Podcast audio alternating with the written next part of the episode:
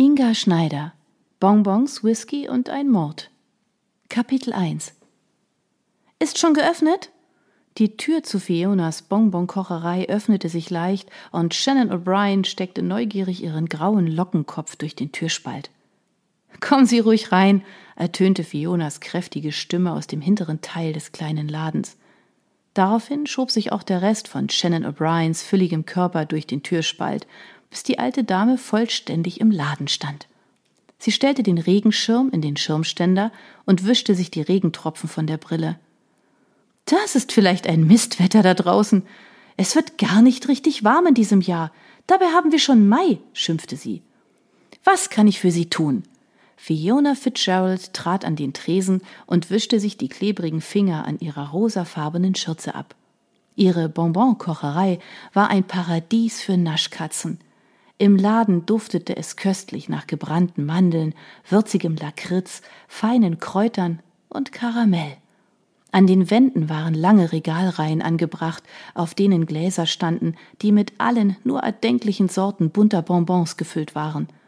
Von der Decke herab hingen rot-weiß und blau-gelb gekringelte Lollis und durch die Glasscheiben im weiß getünchten Holztresen konnte man leckere Fatsch- und Toffeeberge in allen möglichen Geschmacksrichtungen sehen.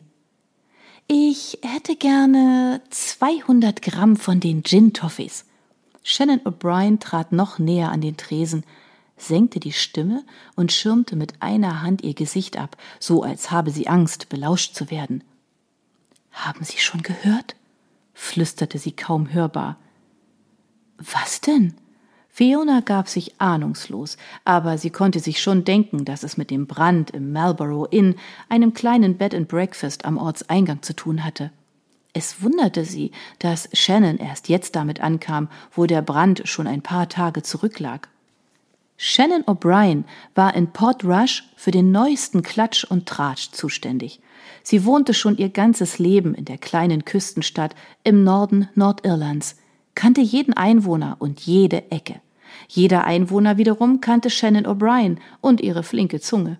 Kein Geheimnis und keine Neuigkeit konnte sie für sich behalten. Wenn man wollte, dass sich eine Nachricht möglichst schnell in der Stadt verbreitete, musste man es ihr nur sagen, und binnen 24 Stunden wusste der gesamte Ort davon. Dies führte dazu, dass einige Bewohner von Port Rush Shannon bewusst aus dem Weg gingen, um ja nicht unverhofft zum Stadtgespräch zu werden. Shannon O'Brien hatte für die Ausweichler, wie sie jene Leute nannte, wenig Verständnis.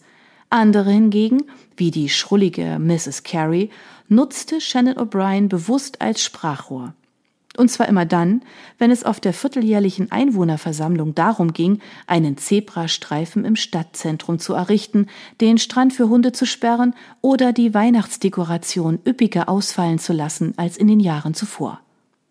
Das Marlborough Inn wird in dieser Saison nicht mehr öffnen. Sam Smith hat es mir erzählt, sagte Shannon und rollte geheimnisvoll mit den Augen. Sam Smith war Shannons männliches Pendant er betrieb im benachbarten Port Stewart eine kleine Gärtnerei und war im Marlborough Inn für die Pflege des Rasens zuständig. Durch seine zahlreichen Kontakte war er stets bestens informiert, wenn auch meist nur die Hälfte von dem, was er erzählte, der Wahrheit entsprach. Ist nicht wahr! Mit gespieltem Entsetzen nahm Fiona die Zange und packte einen Toffee nach dem anderen in eine weiß-rot gestreifte Papiertüte. Wenn ich es Ihnen doch sage, Sam sagt, der entstandene Schaden am Hotel ist zu groß. Außerdem soll Trixie Malone an der Versicherung des Hotels gespart haben, so dass sie auf den Kosten der Renovierung sitzen bleibt. Shannon verfolgte mit Argusaugen, wie die Toffees in die Papiertüte verschwanden. Fiona legte diese auf die Waage und schaute zufrieden aufs Display. Es zeigte genau 200 Gramm an. Na, packen Sie ruhig noch einen mehr ein, sagte Shannon. Den vernasche ich jetzt gleich. Fiona legte einen weiteren Toffee auf eine rot gepunktete Serviette und reichte sie über den Tresen. Der geht aufs Haus. Sie zwinkerte der alten Dame zu und lächelte. Oh, das ist lieb von Ihnen, Kind. Was bekommen Sie? Wie immer, genau acht Pfund. Shannon O'Brien legte den abgezählten Betrag auf den Tresen und steckte die Naschtüte in ihr Einkaufsnetz. Ihre Toffees sind einfach die besten. Haben Sie einen schönen Tag sagte sie, drehte sich um und ging aus dem Laden. Fiona Fitzgerald war vor fünf Jahren nach Port Rush gezogen, nachdem sie das Haus ihrer Großmutter geerbt hatte. Als kleines Mädchen hatte Fiona Jahr für Jahr einen Großteil des Sommers in Port Rush verbracht. Ihre Großeltern hatten hier früher eine Bäckerei betrieben, in der sie als Teenager während der Ferien gejobbt hatte. Nach dem Tod ihres Großvaters hängte ihre Großmutter die Bäckerschürze an den Nagel, so dass der kleine Laden mit Blick auf den Hafen einige Zeit leer stand. Als Fiona nach dem Tod ihrer Großmutter vor fünf Jahren das Haus erbte, bestand für sie kein Zweifel, dass sie ihren Lebensmittelpunkt vom hektischen Belfast ins beschauliche Port Rush verlegen würde. Sie beendete ihr Studium der Kulturwissenschaften, kündigte ihre Wohnung und zog mitten im Winter um, ohne einen Plan davon zu haben, wie sie künftig ihr Geld verdienen sollte. Eine Dokumentation über die Herstellung von Toffees und Bonbons brachte Fiona letztlich auf die Idee, eine Bonbon-Kocherei zu eröffnen. Fiona liebte Süßigkeiten aller Art und hatte schon immer eine große Leidenschaft für Toffees und Bonbons gehabt. Nachdem sie die Doku gesehen hatte, war sie Feuer und Flamme für dieses alte Handwerk. Außerdem hatte die Herstellung der süßen Köstlichkeiten, wie sich später herausstellte, etwas herrlich Entspannendes. In Online-Kursen und auf Wochenendseminaren in Dublin und Galway lernte Fiona die Kunst der Bonbonherstellung, verpasste dem Haus ihrer Großeltern einen neuen Anstrich und eröffnete pünktlich zu Saisonbeginn Fiona Sweets and More. Schon im ersten Sommer erwies sich der Laden als Goldgrube. Die Nachricht, dass in Port Rush eine kleine Manufaktur eröffnet hatte, in der die Bonbons und Toffees selbst hergestellt wurden, hatte sich unter Einheimischen und Touristen schnell herumgesprochen. Auch dank Shannon O'Brien, die für Fionas Gin Toffees überall kräftig die Werbetrommel rührte. Im zweiten Sommer nach der Eröffnung hatte Fiona bereits ein kleines Plus erwirtschaftet, so dass sie ihre Wohnung über dem Geschäft renovieren konnte. Inzwischen belieferte Fiona einige große Hotels und kleinere Bed and Breakfast mit ihren Bonbons, die als Gute Nacht Gruß auf die Betten der Gäste gelegt wurden. Sie hatte es geschafft, hatte sich eine kleine Existenz aufgebaut und war zufrieden. Große Sprünge konnte sie sich zwar nicht erlauben, aber sie war glücklich. Und das war die Hauptsache. Fiona folgte Shannon O'Brien aus dem Laden und winkte ihr nach, als sie die Straße hinunter zu Kendalls Antiquitätenladen ging. Es war Anfang Mai und tatsächlich kühler als in den Jahren zuvor. Noch herrschte weitgehend Ruhe in Port Rush, doch schon bald würde es in der Küstenstadt an der Atlantikküste deutlich turbulenter zugehen.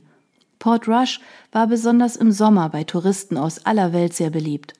Der Ort lag an der bekannten Causeway Coastal Route und war ein idealer Ausgangspunkt für Tagestouren zu nordirischen Sehenswürdigkeiten wie dem Giants Causeway.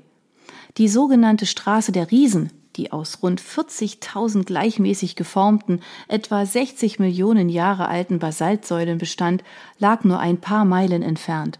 Die höchsten Säulen des steinigen Weges waren bis zu zwölf Meter hoch und ragten einige Meter weit in den Atlantik hinein oder die spektakuläre Hängebrücke Carrick Ride, die 30 Meter über dem tosenden Atlantik vom Festland auf eine vorgelagerte Insel führte. In unmittelbarer Nähe zu Port Rush konnten die Feriengäste einen Abstecher zum Dunluss Castle, einer gigantischen Burganlage aus dem 16. Jahrhundert machen, in dessen Überresten der ein oder andere Geist sein Unwesen treiben sollte. Fiona verharrte einen Augenblick vor ihrem Laden. In Gedanken versunken, leckte sie sich mit der Zunge über die Lippen. Sie schmeckten salzig, nach Meer. Über ihr kreischten Möwen und aus Mr. Chips Diner gegenüber drang der leichte Duft nach gebratenem Speck durch die Straße. Fiona spürte, wie sich der Sprühregen wie ein leichtes Netz aus durchsichtigen kleinen Perlen über ihr Haar legte und atmete tief ein.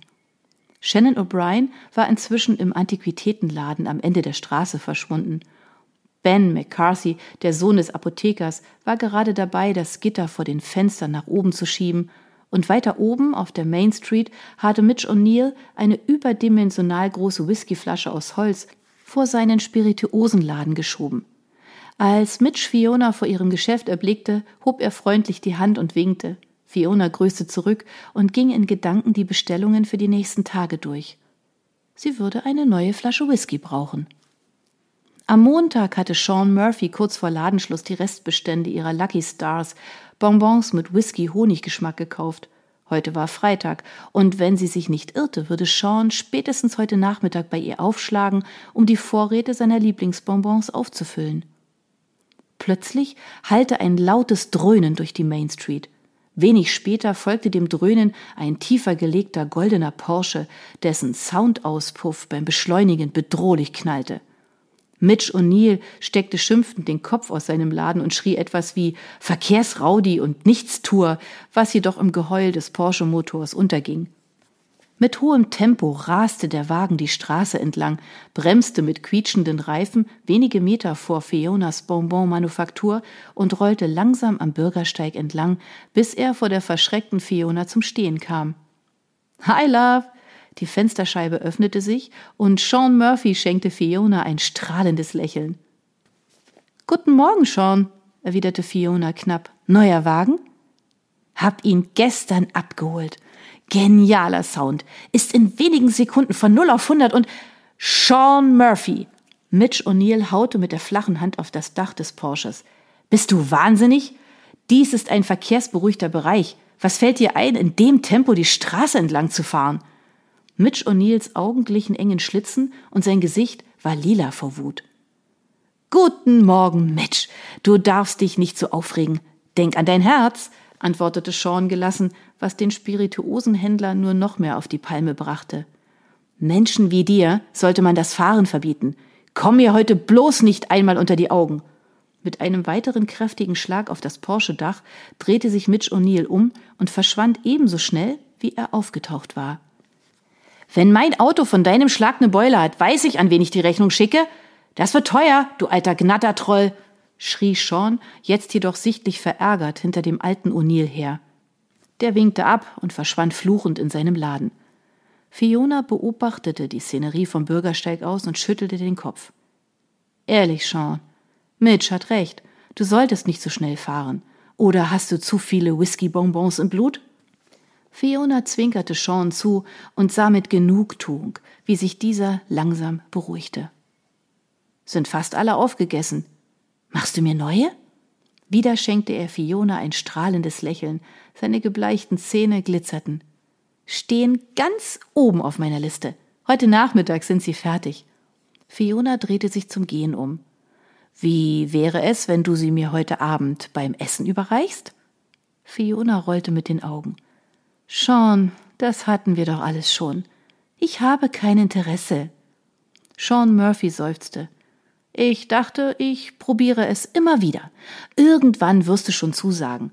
Ich kann nicht glauben, dass du die einzige Frau in Port Rush bist, die meinem Charme widerstehen kann. Oh, das mag daran liegen, dass ich aus Belfast bin.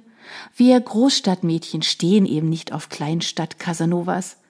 Fiona zwinkerte erneut, lächelte und öffnete die Tür zu ihrem Laden. Als sie sich umdrehte, wirbelte ihr rot gelocktes Haar durch die Luft und das feine Netz des Sprühregens, das sich die vergangenen Minuten auf ihnen gebildet hatte, verflog. Du brichst mir das Herz, Fiona. Um die Tragik in seinen Worten zu untermalen, legte Sean beide Hände auf seine rechte Brust und atmete schwer. Oh, du wirst es überleben. Da bin ich mir sicher.